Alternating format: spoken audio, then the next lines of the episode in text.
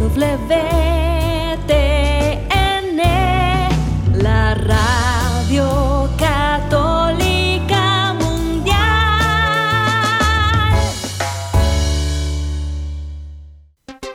Y ahora en vivo, desde Lima, Perú, EWTN, Radio Católica Mundial, presenta Más que Noticias, un programa informativo que analiza desde una visión de la fe los acontecimientos sociales, políticos y económicos más importantes de Latinoamérica, el Vaticano y el mundo. Más que noticias, respuestas a las interrogantes de los temas más actuales y la manera correcta de interpretarlos a la luz de la fe. Vidas ejemplares, actualidad del Vaticano, defensa de la vida, apologética, doctrina social de la Iglesia, devociones y mucho más. Esto es Más que noticias. Comenzamos el programa. Gracias por acompañarnos amigos como todos los días, de lunes a viernes a las 12 del mediodía hora de Miami en su programa Más que Noticias. Salimos en vivo desde la redacción central de la Agencia Católica de Informaciones, ACI Prensa en Lima, Perú, parte de la gran familia de Radio Católica Mundial y por supuesto de EWTN. Bienvenidos al programa, soy Eddie Rodríguez Moreno. También reciba mi saludo amigos en este día San Mateo. Un feliz día para todos ustedes, aquellos que se llaman Mateo. Les saluda Guillermo Montezuma y contentos de encontrarnos nuevamente, siempre tratando de mirar este mundo, iluminándonos con la palabra de Dios, con la enseñanza de los padres, con el magisterio de la iglesia. Y justamente tengo aquí delante mío un documento que es de los más antiguos, que se llama la Didaje, la doctrina de los doce apóstoles, que dice así, aborrecerás toda hipocresía y todo lo que no sea agradable al Señor. Mira, no abandones los mandamientos del Señor, sino que guardarás lo que has recibido, sin añadir ni quitar nada.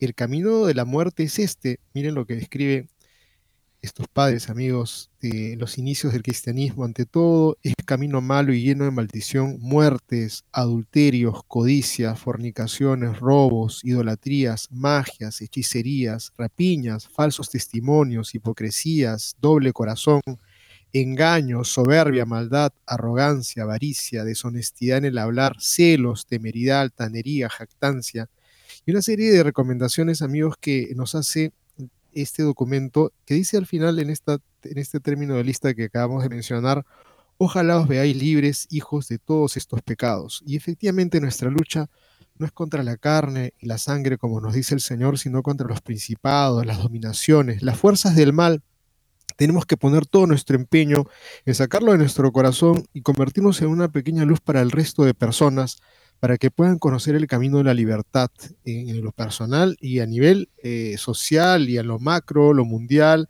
Tenemos una nota interesantísima que vamos a compartirles con ustedes sobre el uso y la posesión de armas nucleares.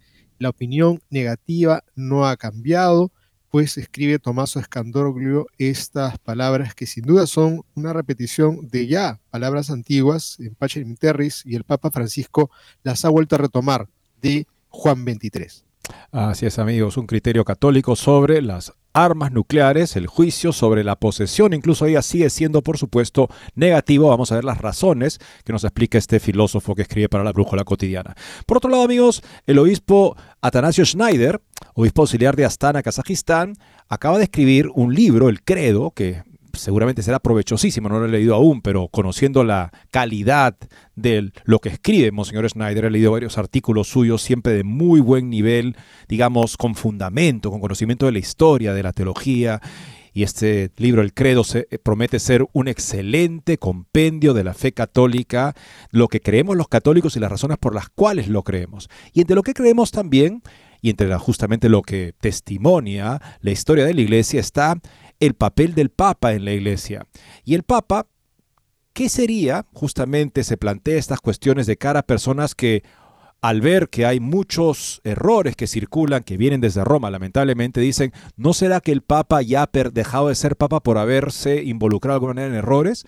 Explica muy bien Atanasio Schneider que no hay ningún precedente en la historia de la Iglesia para pensar que algunos malos papas que los han habido en la historia hayan sido por, ese, por esa razón depuestos O sea, no existe ese precedente. Lo que vemos más bien en la iglesia es que pueden haber, incluso en algunos casos muy raros, papas que enseñan errores, incluso herejías, pero que no dejan de ser papas por ellos. Está la opinión de San Roberto Belarmino que dice que automáticamente dejarían de ser papas, pero Roberto Belarmino, este doctor de la iglesia mismo, reconoce que es solamente una hipótesis suya y de ninguna manera es algo que expresa la enseñanza y la práctica constante de la iglesia. Muchas precisiones muy importantes y muy útiles en estos tiempos para saber que sí, es compatible, incluso que haya podido haber papas que enseñan errores, pero que eso no los priva de su potestad, si bien claro, no dejarían de ser malos papas y por supuesto harían mucho daño y por lo tanto sería necesario corregirlos incluso públicamente. Muy interesante esta nota que seguramente aclarará esos temas para muchísimas personas. Amigos, y si alguien les dice, pues lo que importa es acompañar, lo que importa es estar al lado de la persona que sufre, pues uno le dice, eso está bastante bueno, creo que es lo que Jesús nos ha enseñado en la parábola del buen samaritano y en tantas otras en donde nos hablaba de la caridad, de la comprensión, de la paciencia, del amor, pero acompañar e interpretar la experiencia del amor, pues son sugerencias del arzobispo de Milán, Mario Del Pini, que ha hecho una carta pastoral que va a estar vigente, pues, para su, como una propuesta pastoral para su arquidiócesis, y no es nada menos, nada más, sino que este o arzobispo de esta tan importante ciudad, sede de Santos y sede, pues, también de el Papa Giovanni Battista Pablo VI, pues este sucesor, ya hace un tiempo los sucesores están haciendo agua, amigos, porque es sino una señal de una adhesión al lobby gay. Vamos a comentarles esta nota que no es sino un como aperitivo de lo que va a ser el sínodo de lo que se viene en octubre. Y el cardenal de Colonia, que es uno de los pocos obispos, hay que decirlo claramente, que sostiene, mantiene la disciplina, la doctrina católica en Alemania sin querer cuestionarla, recientemente eh, le advirtió un sacerdote de que no bendijera, porque había bendecido una pareja mm, activamente homosexual en su iglesia, dijo, no vuelvas a hacerlo, le dijo. No tomó ninguna medida canónica y dijo que, bueno, si Roma dice que lo podemos hacer, será otro, será otro asunto. O sea, incluso en el caso de estos buenos obispos ya tan atacados por todo lo que dicen, parece que empiezan a ceder, pensando que Roma podría hacer algo que Roma misma ha dicho que no podría hacer, o sea, bendecir el pecado. Bueno, en respuesta al hecho de que el cardenal de Colonia reprendió o amonestó a este sacerdote sin tomar ninguna medida mayor contra él, eh, sacerdotes y grupos de católicos, católicos que ya no piensan como católicos, hicieron una ceremonia de bendición de parejas homosexuales en la puerta de la Catedral de Colonia. Y contra eso, ¿quién tomará medidas? Seguramente no esperen ningún respaldo, lamentablemente, de Roma en estos momentos. Amigos, y el Papa se equivoca. Y no lo digo yo, lo dice nada más, nada menos que su gran amigo, el presidente de la Conferencia Episcopal Alemana, George Betzing, es el obispo, y que está ahorita en una campaña pro LGTB y está diciendo esto, que el Papa se equivoca porque el Papa dijo hace unos, de repente, tres, cinco años atrás, pidió que no, ni siquiera entren al seminario las personas con la problemática de la homosexualidad. Pues Betzing, este presidente de la conferencia de los obispos alemanes, está diciendo, el Papa se equivoca, eh, está equivocado, tienen que ser ordenados y pide que se ordenen homosexuales para que sean sacerdotes. Por otro lado, amigos, les comentábamos ayer de la histórica marcha por los niños en Canadá, pues se dio el día de ayer y tenemos la nota para comunicarles cómo fue la jornada eh, por eh, información de Voto Católico. Y tenemos también algo que contarles sobre nuestra querida tierra chilena, del cual tenemos de repente una larga historia, a veces no tan amable, pero tenemos hasta parientes en la familia, son chilenos que se están uniendo para hacer respetar la vida. Esto a través de la inclusión de artículos en su constitución sobre el derecho a la vida de quien está por nacer. Esto nos alegra inmensamente, pues un sector del mundo de la política chilena se están uniendo y ojalá que sean muchísimos sectores para poder hacer una base sólida en una constitución que marcará el destino del país y ojalá sea para bien defendiéndolo al niño por nacer. Y Elon Musk ha saltado al ojo público en los últimos años como un defensor de la libertad de expresión, también un, este, un opositor de una cultura donde todo se dictamina desde los gobiernos, el pensamiento políticamente correcto. Se le considera de esa manera pues alguien que, en fin, no es políticamente correcto, pero tiene esta empresa que está desarrollando implantes cerebrales interfaces para poder tener un tipo de comunicación más fluida y más rápida entre el cerebro y una serie de nuevos este, dispositivos tecnológicos. Esto, por supuesto, conlleva muchísimas problemáticas éticas y ha anunciado que está por realizar el primer implante cerebral con uno de sus dispositivos. Vamos a ver qué nos dice sobre esto, porque hay que estar alerta sobre lo que podría ser la cuarta revolución industrial que vaticinan desde el Foro Económico Mundial, en el cual el ser humano podrá modificarse genéticamente y también cibernéticamente para crear un tipo de organismo según su preferencia, por lo cual en el futuro veremos una serie de especies humanas creadas por diseño tecnológico que tienen como un común ancestro al Homo sapiens, un mundo verdaderamente preocupante que se asoma también por parte de uno de los personajes que pasa por ser un líder también de un pensamiento más centrado. Bueno, vamos a ver qué nos dice esta nota. Con eso y más regresamos después de una breve pausa. No se muevan de EWTN, Radio Católica Mundial. Enseguida regresamos con Más que Noticias.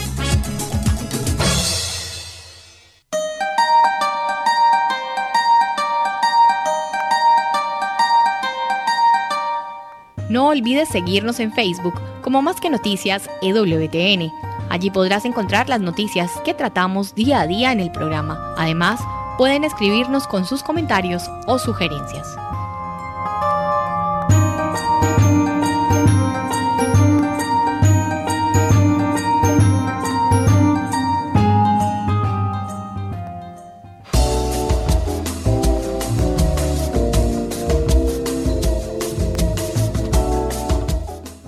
Quieres estar informado de todas las noticias del acontecer de la iglesia y seguir el día a día del Papa Francisco, entra ya a la página web de Asiprensa www.asiprensa.com y podrás estar enterado de todo lo que sucede en la iglesia.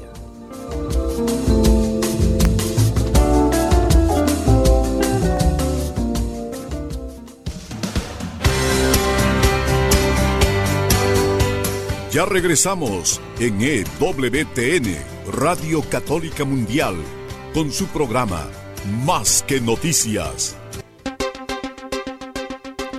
Con motivo del aniversario de la carta encíclica de Juan XXIII, Pacem Interris, el Papa Francisco reiteró la doctrina de larga data de la Iglesia sobre el uso y la posesión de armas nucleares. El juicio sigue siendo negativo, aunque sea por motivos de defensa, y aquí el por qué nos presenta las razones Tomaso Escandrolio, filósofo que escribe para la Brújula Cotidiana. La conferencia internacional organizada por la Academia de Ciencias Sociales y el Instituto de Investigación para la Paz de Oslo para conmemorar el sexagésimo aniversario de la publicación de Pacem Terris, la encíclica de Juan XXIII, finalizó ayer en la Casina Pío IV del Vaticano. El Santo Padre envió un mensaje al cardenal Peter Turkson, canciller de la Academia Pontificia de Ciencias Sociales, recordando un pasaje de un discurso que pronunció en Hiroshima años antes, el discurso en el Memorial de la Paz de Hiroshima, el 24 de noviembre del 2019, el Papa Francisco reiteró que el uso de la energía atómica con fines bélicos es inmoral, así como el uso de la energía atómica es inmoral, posesión de armas nucleares, una afirmación totalmente aceptable. La Iglesia considera lícita la guerra defensiva siempre que se respeten determinadas condiciones. Ver el Catecismo de la Iglesia Católica del 2308 al 2309. Uno de los criterios es el siguiente, que el uso de las armas no cause males y desórdenes más graves que el mal que se pretende eliminar. En la evaluación de esta condición tiene un peso muy grande el poder de los medios modernos de destrucción número del Catecismo 2309. El criterio recuerda uno similar enunciado por Tomás de Aquino, precisamente cuando se trata de la legítima defensa. Un acto que parte de una buena intención puede volverse ilícito si es desproporcionado con respecto al fin, escribe Santo Tomás de Aquino. Es bueno defenderse, aquí está la buena intención, pero si para defenderte utilizas herramientas que causan más daño que bien, la naturaleza del acto cambia de defender a ofender, de un buen acto a un acto malvado. En este caso, si no hay alternativas, es mejor soportar daños, incluso injustos, que causar otros peores. Para recurrir al método violento de la guerra, no basta el deber de defenderse de cualquier injusticia, cuando los daños resultantes de la guerra no son comparables con los de la injusticia tolerada, es decir, son superiores. Se puede tener la obligación de sufrir la injusticia. Miren amigos, este argumento me parece que es importantísimo que lo entendamos todos. Pío en el discurso a los participantes de la decimosexta sesión de la Oficina Internacional de Documentación de la Medicina Militar. Esto fue dicho en el año 1953. También para simplemente completar el, planteamiento de Santo Tomás, ¿qué pasa si es que uno, dice Santo Tomás, tiene un arma mm, de una letalidad mayor al arma que tiene el atacante? uno podría usarlo para defenderse o debería sufrir el ataque, incluso mortal del atacante. No, Santo, Santo, Tomás dice que uno en la intención de defenderse puede usar esa arma, que puede ser incluso mucho más mortífera que la del atacante, porque verdaderamente allí hay un margen de ignorancia que la persona que se defiende no puede superar. O sea, la persona que viene con esa arma es una persona diestra en el uso de esa arma, más diestra tal vez de lo que yo soy en el, uso de esta arma más, más mortífera. Entonces, por supuesto que tengo el derecho de defender mi vida, aunque yo prevea con alta probabilidad y certeza la muerte del atacante. Eso no sería considerado desproporcional. Aquí estamos hablando justamente de usar unas bombas que van a barrer con ciudades enteras para defenderme de un ataque injusto. Estamos hablando de eso. ¿Sería moral el recurso a ellas? La respuesta de la Iglesia siempre ha sido no. Las armas nucleares, debido a su estructura íntima, no pueden respetar el principio de proporción y por tanto nunca podrían usarse en una guerra defensiva.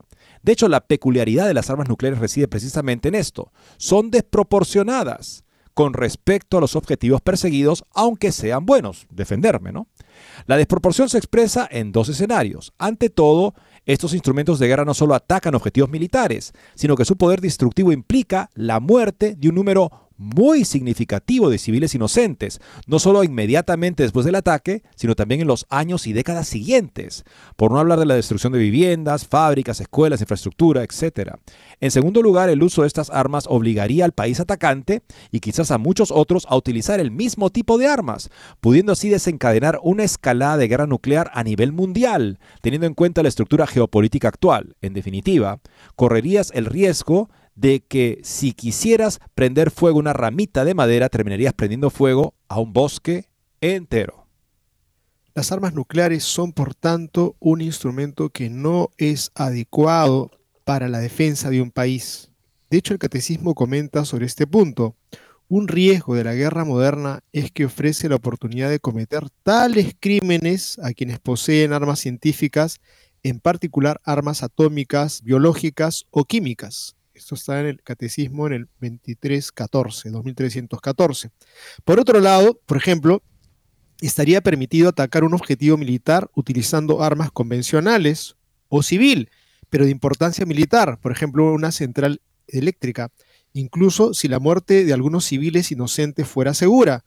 Si, por ejemplo, esta intervención pudiera contribuir significativamente a poner fin al conflicto y, por tanto, evitar la muerte de otros muchos inocentes, la gente, la legalidad estaría motivada, por un lado, por el hecho de que la muerte de esos civiles inocentes se consideraría un efecto secundario, no deseado, muertes toleradas, no buscadas directamente.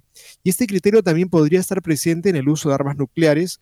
Y por otro lado, por otra parte, por el hecho de que el número de víctimas inocentes debe respetar el principio de proporción, criterio que no se respetan si se utilizan dispositivos nucleares.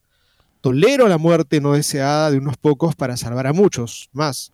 Lo afirma, aunque indirectamente también, el Papa Francisco en el mensaje que acabamos de mencionar. Y abro, abro comillas aquí, Espero que una reflexión profunda sobre este tema lleve a un consenso sobre el hecho de que tales armas convencionales con su inmenso poder destructivo no serán utilizadas de manera que causen daños superfluos o sufrimientos innecesarios. Para utilizar las palabras de la Declaración de San Petersburgo, de ello se puede deducir, por el contrario, que las armas convencionales pueden ser utilizadas lícitamente si los beneficios superan los daños garantizados, que dichos daños no sean inútiles ni en vano, para usar las palabras de la Declaración de San Petersburgo. De ello se puede deducir, por el contrario, que las armas convencionales pueden ser utilizadas lícitamente si los beneficios superan los daños. En su mensaje el Papa afirma que no solo es inmoral el uso de armas nucleares, sino también la mera posesión de ellas. Afirmación correcta por al menos dos razones, argumenta el autor de este artículo. Eh, si el uso es inmoral y si la posesión tiene como objetivo el uso, se sigue que la posesión también es inmoral. Si consumir drogas es inmoral, poseerlas con el fin de consumirlas también va contra la moralidad. Los actos preparatorios para cometer el mal también son malos. La segunda razón recuerda una vez más el principio de proporción. Incluso si hubiera mera posesión sin la intención de utilizar armas nucleares, sino más bien persiguiendo el único objetivo de infundir miedo en otros países, el juego no valdría la pena. De hecho, Hacerlo también podría empujar a otras naciones a aumentar su arsenal nuclear con fines de disuasión, relanzando sin cesar una carrera armamentista que luego podría conducir a un conflicto nuclear. No solo eso, la inversión de enormes recursos económicos para la producción de armas nucleares podría desviar esos mismos recursos de necesidades más importantes y urgentes del país. O sea, nuevamente no se salva la proporción, se está haciendo un gran mal privando justamente a la población de recursos necesarios para, en fin, la salud, para la alimentación que se dirigen a armas nucleares por su alto costo y por lo tanto también se está haciendo un mal incluso en preparar y construir las armas, incluso si no se tiene la intención de usarlas. El catecismo se expresa sobre estos dos puntos. La acumulación de armas parece a muchos una forma paradójica de disuadir de la guerra adversarios potenciales. Lo ven como el medio más eficaz para garantizar la paz entre las naciones. Hay que hacer serias reservas morales respecto de este medio de disuasión. La carrera armamentista no garantiza la paz. Lejos de eliminar las causas de la guerra, corre el riesgo de empeorarlas. El uso de enormes riquezas en la preparación de armas siempre nuevas evita la necesidad de ayudar a las poblaciones pobres, obstaculiza el desarrollo de los pueblos, armarse hasta el final multiplica las causas de los conflictos y aumenta el riesgo de su propagación. Véase también el compendio de la doctrina social de la Iglesia, amigos, en el número 509, pues creo que es una herramienta que tendríamos que siempre acudir. Ahí tenemos una riqueza doctrinal donde las cosas están claritas. Juan Pablo II en su discurso al cuerpo diplomático con motivo de la presentación de las felicitaciones por el año nuevo en el año 1996. De manera similar, Juan Mentres escribió esto en Pacem Terris. Como es sabido, los armamentos se justifican normalmente con el argumento de que si hoy la paz es posible, solo puede ser una paz basada en el equilibrio de fuerzas. Entonces, continúa Juan 23, si una comunidad política se arma, las otras comunidades políticas deben seguir el ritmo y armarse también. Y si una comunidad política produce armas atómicas, las otras también deben producir armas atómicas de igual poder destructivo. Como resultado, el ser humano vive bajo la pesadilla de un huracán que podría estallar en cualquier momento con un arrollamiento inimaginable, ya que las armas están ahí. No se excluye que un hecho impredecible, incontrolable, puede encender la chispa que ponga en marcha la máquina de guerra. Por eso la justicia, la sabiduría y la humanidad exigen que se prohíban las armas nucleares. El documento de Juan 23, Pacem Interres. Importante entender aquí los argumentos que, que emplea la Iglesia.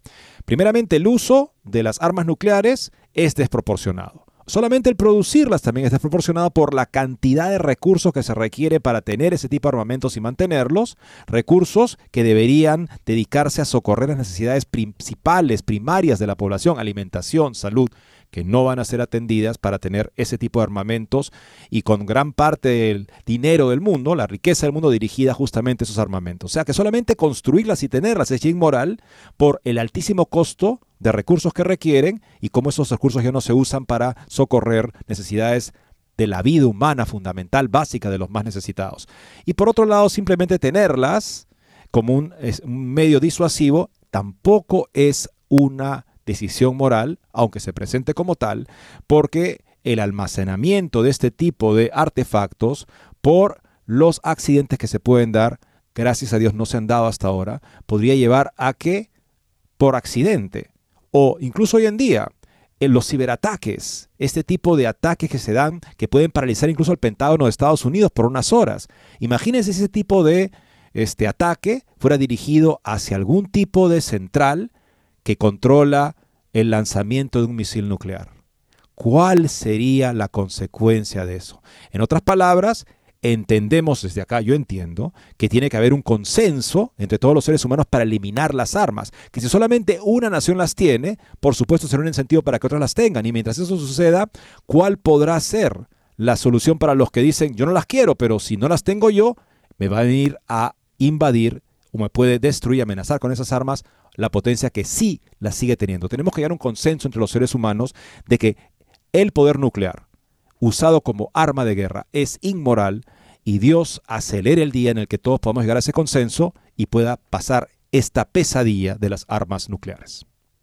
Amigos, sin duda una conflagración sería, pues una catombe sería una tragedia que no tiene nombre.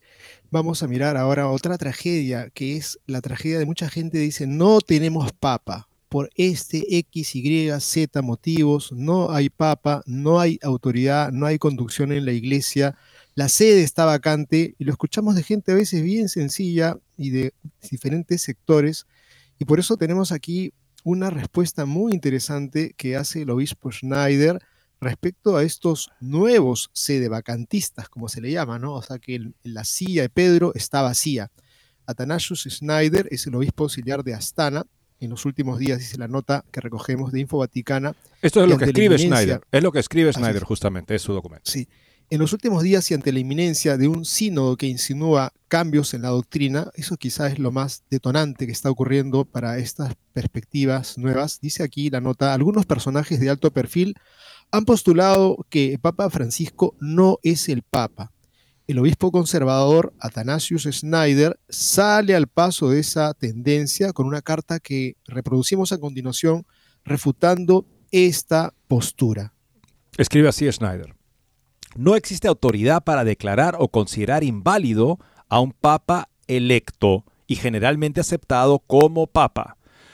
La práctica constante de la Iglesia es evidente que incluso en el caso de una elección inválida, si hubiera una elección inválida, algunos dicen sí una elección inválida porque hubo un tipo de, en fin, este, se concertó de alguna manera este, esta mafia de San Galen, el obispo Danils, en fin, hablaba de que él eligió al Papa y ese tipo de cosas, ¿no? Bueno, incluso si eso hubiera pasado, la práctica constante de la iglesia es evidente que esta elección llega a ser válida mediante la aceptación general del nuevo elegido por la abrumadora mayoría de cardenales y obispos. O sea, incluso si hubiera un tipo de maquinación para elegir un papa, lo cual es lo cual anula, invalida la elección.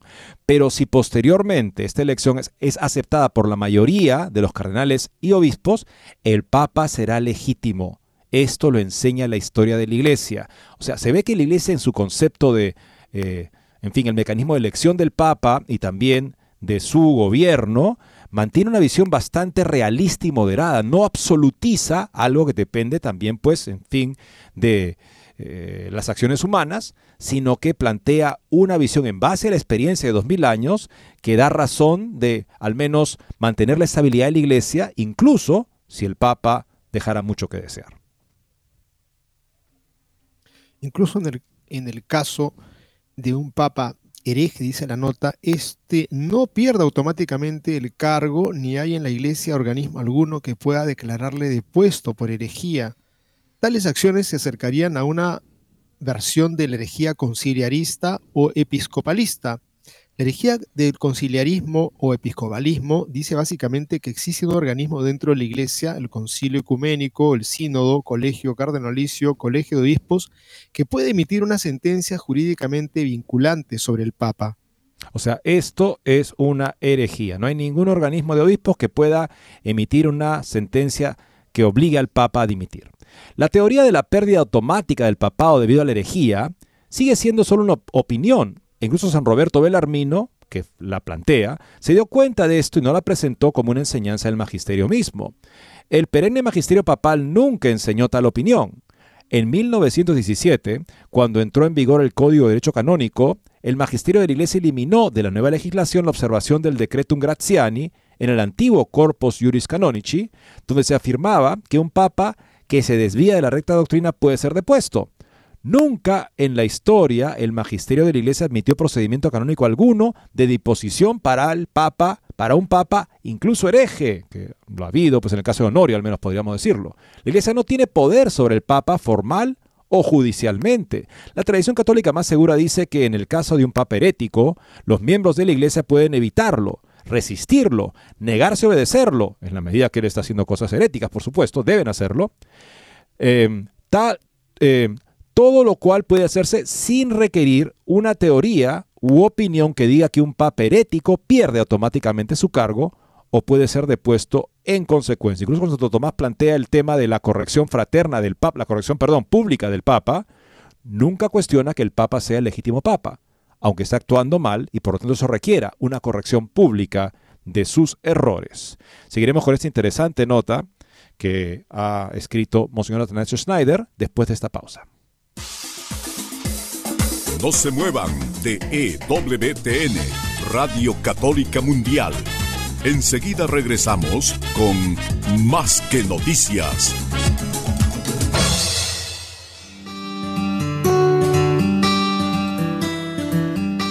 En la página web de EWTN podrás encontrar los programas de EWTN Radio y Televisión. Solo tienes que descargar los podcasts y así encontrarás tus programas preferidos. Recuerda en www.ewtn.com.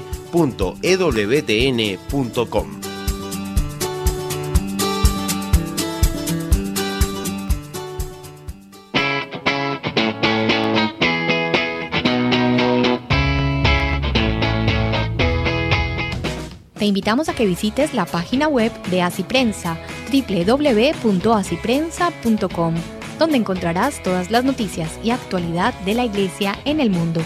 No lo olvides, www.asiprensa.com.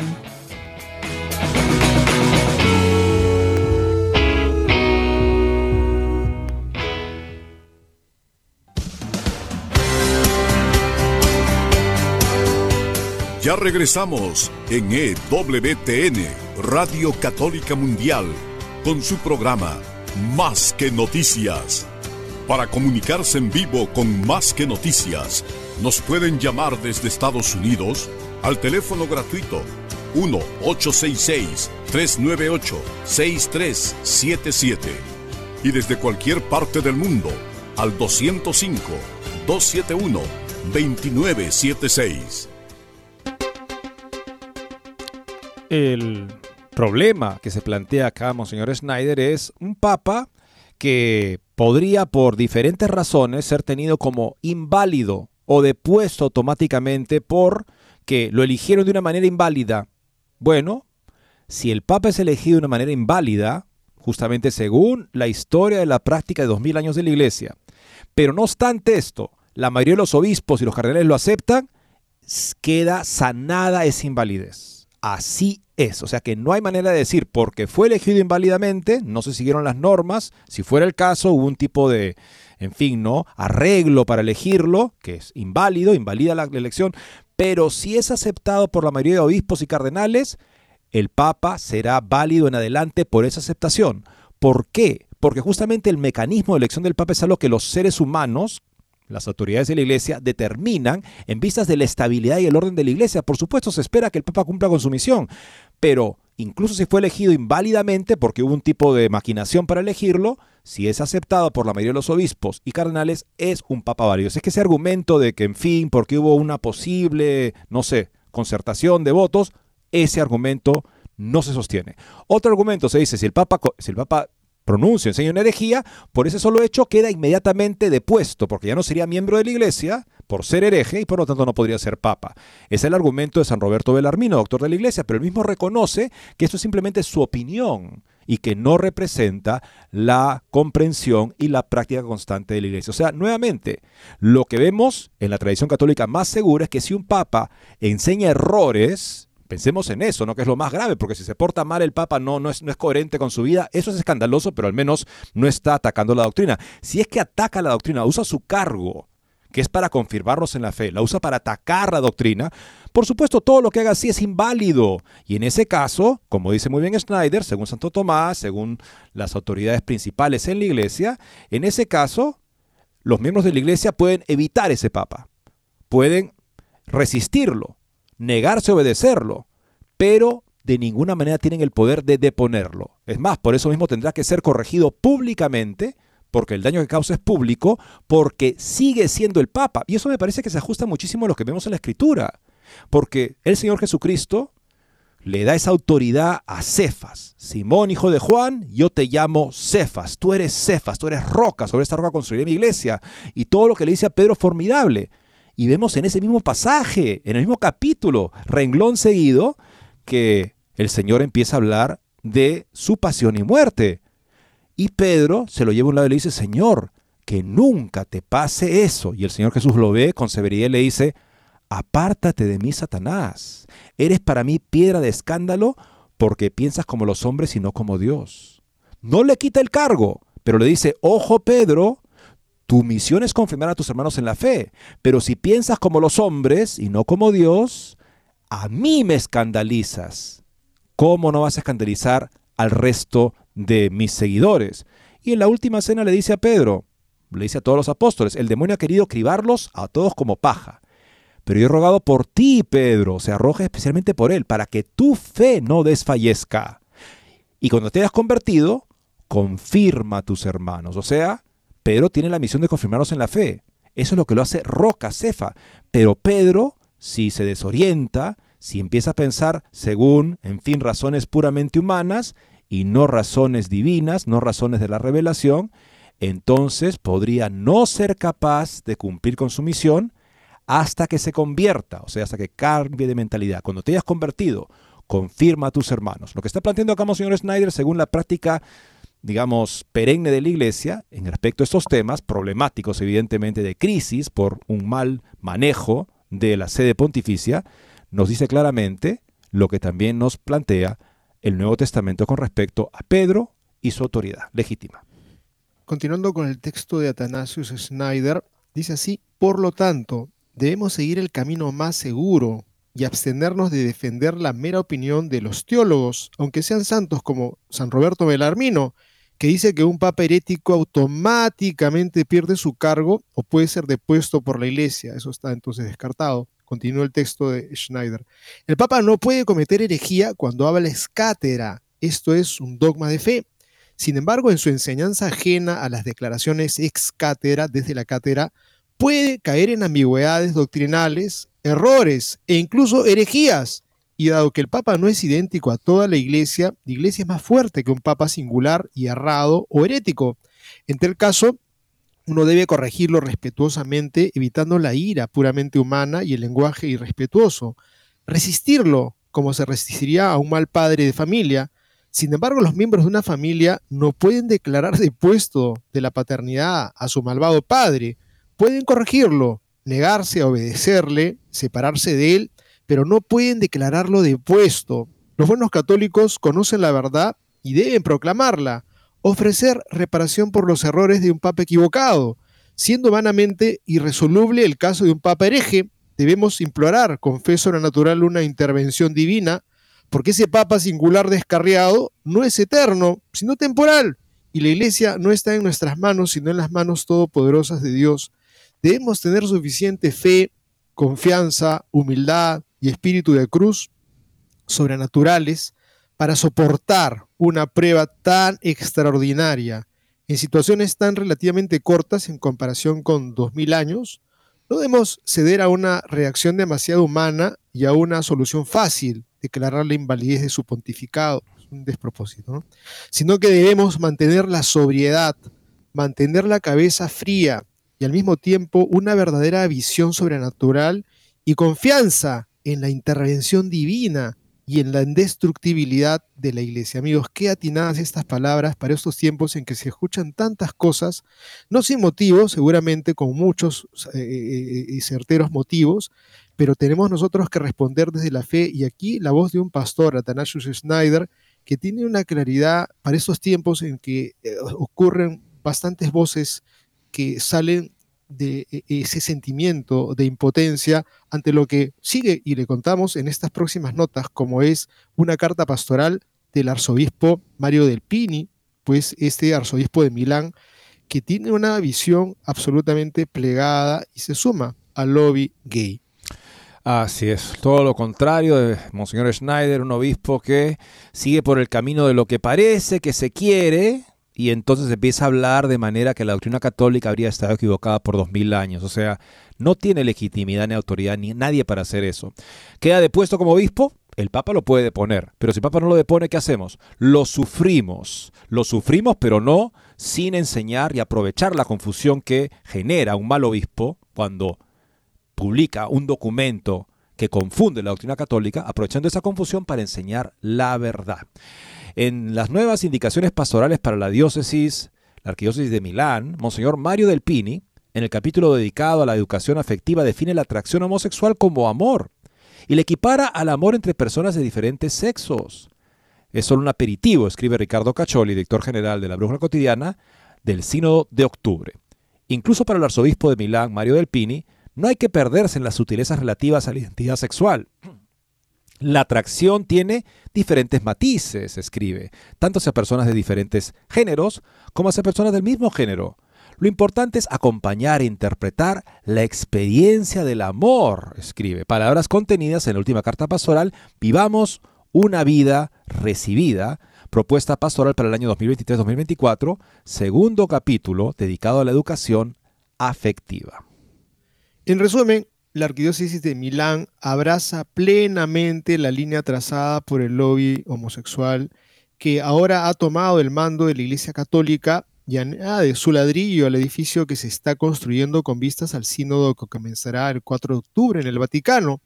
Llevamos tiempo diciendo que uno de los principales objetivos del sínodo será, del sínodo será normalizar la homosexualidad y Milán se pone inmediatamente en primer plano. En efecto, no se trata, como hipócritamente se dice, de acoger a personas con tendencias homosexuales, lo que ciertamente no sería nuevo, basta leer el catecismo, sino de legitimar los actos homosexuales, empezando por considerar la atracción hacia personas del mismo sexo como una de las posibles variantes de la sexualidad.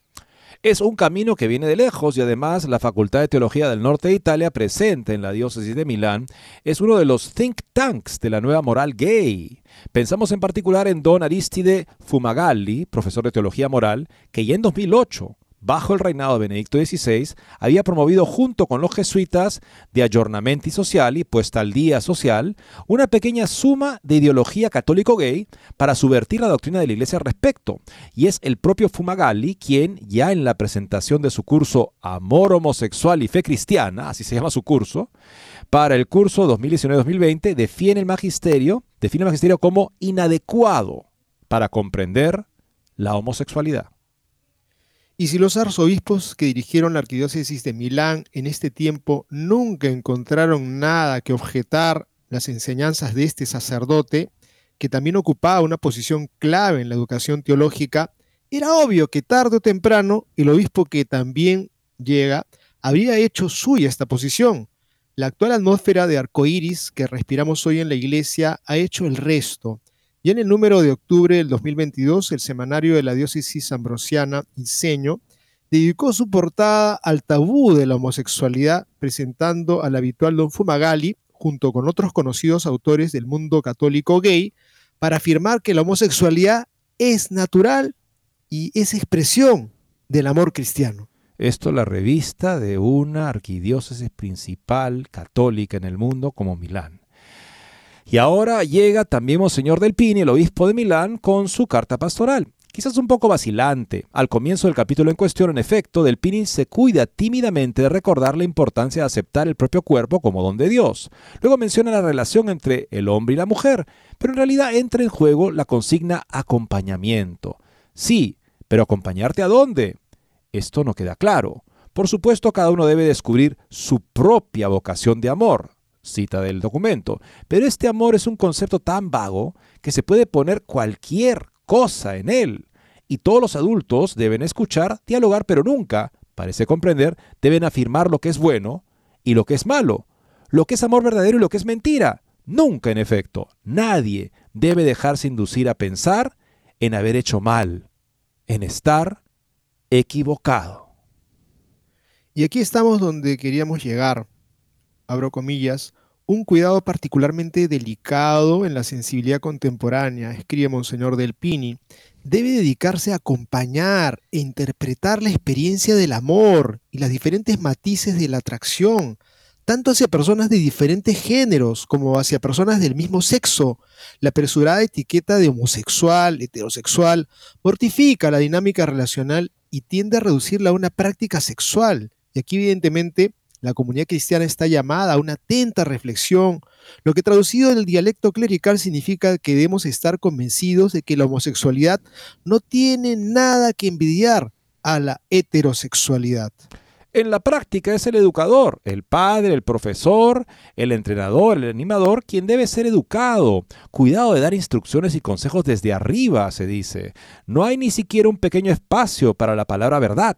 El proyecto de Dios sobre la persona el significado de varón y mujer los creó, todas las cosas que se guardan en el desván y que no encuentran cabida en una carta pastoral de la iglesia moderna y en salida. La cuestión es que lo que se presenta como una preocupación educativa, una mirada de amor hacia las personas individuales, no es en realidad más que una pantalla clerical para ocultar el objetivo real, que es más bien ideológico.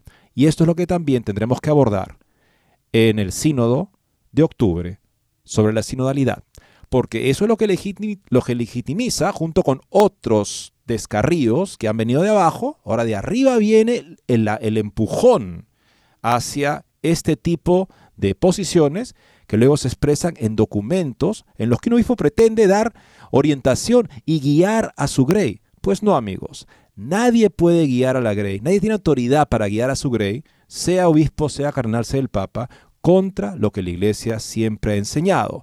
El Magisterio Supremo de la Iglesia tiene ese límite. Debe confirmarnos en la fe, no usar su poder para atacarla. Lo que fuera otrora, pues cátedra de santos, la arquidiócesis de Milán ahora tiene a alguien que probablemente no creo que lo hubiera tratado un San Ambrosio con mucha suavidad, a quien viene a hacer este tipo de propuestas, pero no es el único. También estamos hablando de la Catedral de Colonia, que están organizando una multitudinaria bendición de parejas homosexuales ante la catedral. Pues miren, esta es la nota, es breve. Hace unas semanas el arzobispado de Colonia reconvino a un párroco por realizar una bendición de, de una pareja gay. Como represalia, sacerdotes disidentes han celebrado en la puerta de la catedral la bendición de parejas del mismo sexo ante 400 personas. El miércoles por la noche comenzó un servicio de bendición a las puertas de la catedral de Colonia para parejas homosexuales y casadas en segundas nupcias. Según la policía, unas 400 personas acudieron a la celebración religiosa con banderas arcoíris y pancartas. El servicio estuvo organizado bajo el lema Todo lo que necesitas es amor por varios sacerdotes de la arquidiócesis de Colonia y otras diócesis participó también un coro de un centenar de voces. O sea, sacerdotes de Colonia. El, cardenal lo censura, este cura le dice no hagas eso, y luego vienen sacerdotes de su diócesis a hacer esto, ¿Y qué va a hacer el cardenal cuando sabe que el nuevo prefecto del dicasterio para la doctrina de la fe, el obispo Fernández, ha dicho que él está abierto justamente a que se bendigan parejas homosexuales? ¿Qué puede hacer el cardenal? No va a tener respaldo de Roma, tendría simplemente que él tomar medidas y decir no y tomar medidas canónicas, aunque Roma no las respalde, aunque Roma más bien lo vea él como ya problemático y mejor entonces le pida por favor que se retire de una vez para poner una persona que no cause revuelo, o sea, bendecir este tipo de pecado no causa revuelo. El decir que no se debe hacer causa revuelo en la iglesia sinodal, lamentablemente. Una de las organizadoras del servicio fue la líder comunitaria Marian Arndt, que señaló, deberíamos volvernos más libres y más solidarios en este mundo de mente estrecha, y pedimos que todos los que tienen amor tengan encuentren ahí un lugar. Con esa celebración, los organizadores reaccionan a la reprimenda de un sacerdote de la arquidiócesis de Colonia que celebró el primer servicio religioso de este tipo en Metman en marzo. El evento de Colonia fue deliberadamente programado para coincidir con el aniversario de la toma de posesión del cardenal Rainer María Belki como arzobispo. Comenzó el 20 de septiembre en 2014 en Colonia, o sea, en el aniversario del obispo que se atrevió a decir un sacerdote que no bendiga este tipo de relaciones, en ese aniversario le dicen, tú vas a estar pronto de salida y nosotros, respaldados por la nueva línea que viene de Roma, estaremos a cargo. Amigos, y hay alguien que ha dicho el Papa se equivoca y es el presidente de la Conferencia Episcopal Alemana, el obispo George Betzing, que sigue en campaña, en una plana de campaña pro LGTB. Lo último es que considera incorrecta la prohibición de la ordenación sacerdotal de hombres homosexuales. Lo escuchamos todos por boca del Papa. Según él, el, este Betzing conduce a la estigmatización y al silencio el Papa Francisco no pensaba lo mismo cuando en el 2018 pidió a los obispos italianos que no entren en los seminarios aquellos de quienes se sospecha que son homosexuales. Un portavoz de la diócesis de Limburgo confirmó el sentido de sus declaraciones en el programa Tag für Tag. Betzing sostiene que el Vaticano debe abandonar esta regla.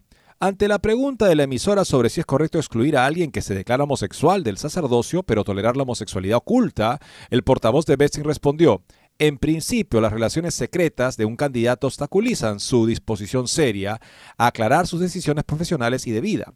Sin embargo, eso no depende de si alguien es homosexual o heterosexual. No debería desempeñar ningún papel en la cuestión de la idoneidad para el sacerdocio. Dice, lo crucial es que una relación secreta no concuerda con la decisión de ser ordenado sacerdote. O sea, el único problema es que sea secreto. Si es público, no hay problema. Si es secreto, ahí sí hay problema. O sea, esto vuela simplemente ante el hecho de que el 80% de las víctimas de abuso sexual en la Iglesia Católica han sido varones, por varones. No importa ese dato porque no hay que decir nada que pueda crear estigma con respecto al comportamiento homosexual y creo que faltaría un poquito más y van a pedir la bendición de pedófilos. Creo que eso sería prácticamente ya el destape completo, ¿no? Pero no nos extraña que tengan esa posición más adelante. En las directrices actuales del Vaticano, publicadas en diciembre del 2016, se establece que están excluidos del sacerdocio los homosexuales practicantes, es decir, con vida sexual activa, y los hombres que tienen tendencias homosexuales arraigadas o apoyan una llamada cultura homosexual estas directrices confirman un documento del Vaticano del 2005, aunque después de los primeros debates el Vaticano enfatizó que no excluye de manera general a los homosexuales del sacerdocio y que se requiere una evaluación individual diferenciada. Y en mayo del 2018 el Papa Francisco fue claro en un encuentro que mantuvo con los obispos italianos ante la posibilidad de que los homosexuales quieran entrar en los seminarios. Dijo ahí, si tienen la más mínima duda, es mejor no dejarlos entrar. Y añadió, que las tendencias homosexuales, cuando están profundamente arraigadas y llevan a la práctica de actos homosexuales, pueden poner en peligro la vida del seminario, así como la del mismo seminarista y su posible futuro sacerdocio, y pueden generar esos escándalos que desfiguran el rostro de amigos seminarios vacíos, en una buena parte por esta problemática que han tapado los ojos. Monseñor Betzing ha abogado repetidamente por reformas en la moral sexual católica en el marco del camino sinodal de la Iglesia en Alemania, incluida una reevaluación general sobre la homosexualidad. Además, la diócesis de Limburgo, bajo la dirección de Betzing, emitió 10 directrices en enero sobre el tema de la sexualidad. En ellas se afirma, entre otras cosas, existe una diversidad de la identidad y orientación sexual. Se debe fomentar activamente un trato respetuoso con esas diferencias y con la diversidad en las parroquias y las instituciones de la diócesis. Bueno, si así estamos, amigos, si eso es lo que se plantea que la iglesia debe hacer como parte de un nuevo estilo sinodal, en otras palabras, acercarse a las personas sin llamarlas a la conversión, bueno amigos, eso no es vinculante para nadie. Es más, no debemos sumarnos a ningún obispo extraviado que nos diga que el precio para acercarnos a la gente es relativizar la verdad. Si la iglesia no se acerca con la verdad, con la plenitud del Evangelio, es inútil que se acerque. Solamente sirve para confirmar a las, personas en su pecado y de esa manera se hace un aliado prácticamente condena a muerte eterna a una persona que podría, de haberse encontrado con la llamada a la conversión, podría haber encontrado el camino a la salvación. Esta idea de que tenemos que evaluar la conciencia personal de cada uno para ver la culpabilidad es algo completamente ajeno al Evangelio. Somos enviados a predicar la verdad que hace libres a todos. Todos tenemos que reconocernos pecadores y emprender un camino de conversión y la iglesia tiene esa misión no la misión de relativizar ese llamado. Bien amigos, llegamos al final del programa. Todos hemos sido llamados del pecado a la santidad de vida, como el caso de Mateo, que cual hoy día vamos a rezar de un modo especial. Hoy día jueves, día del Santísimo Sacramento, para acudir al Santísimo y orar por el Papa. Lo necesita, es urgente, lo necesita. Y también por todas las personas escandalizadas, para que puedan volver al redil y puedan volver a Cristo. Muchas gracias. Dios mediante, estaremos con ustedes mañana.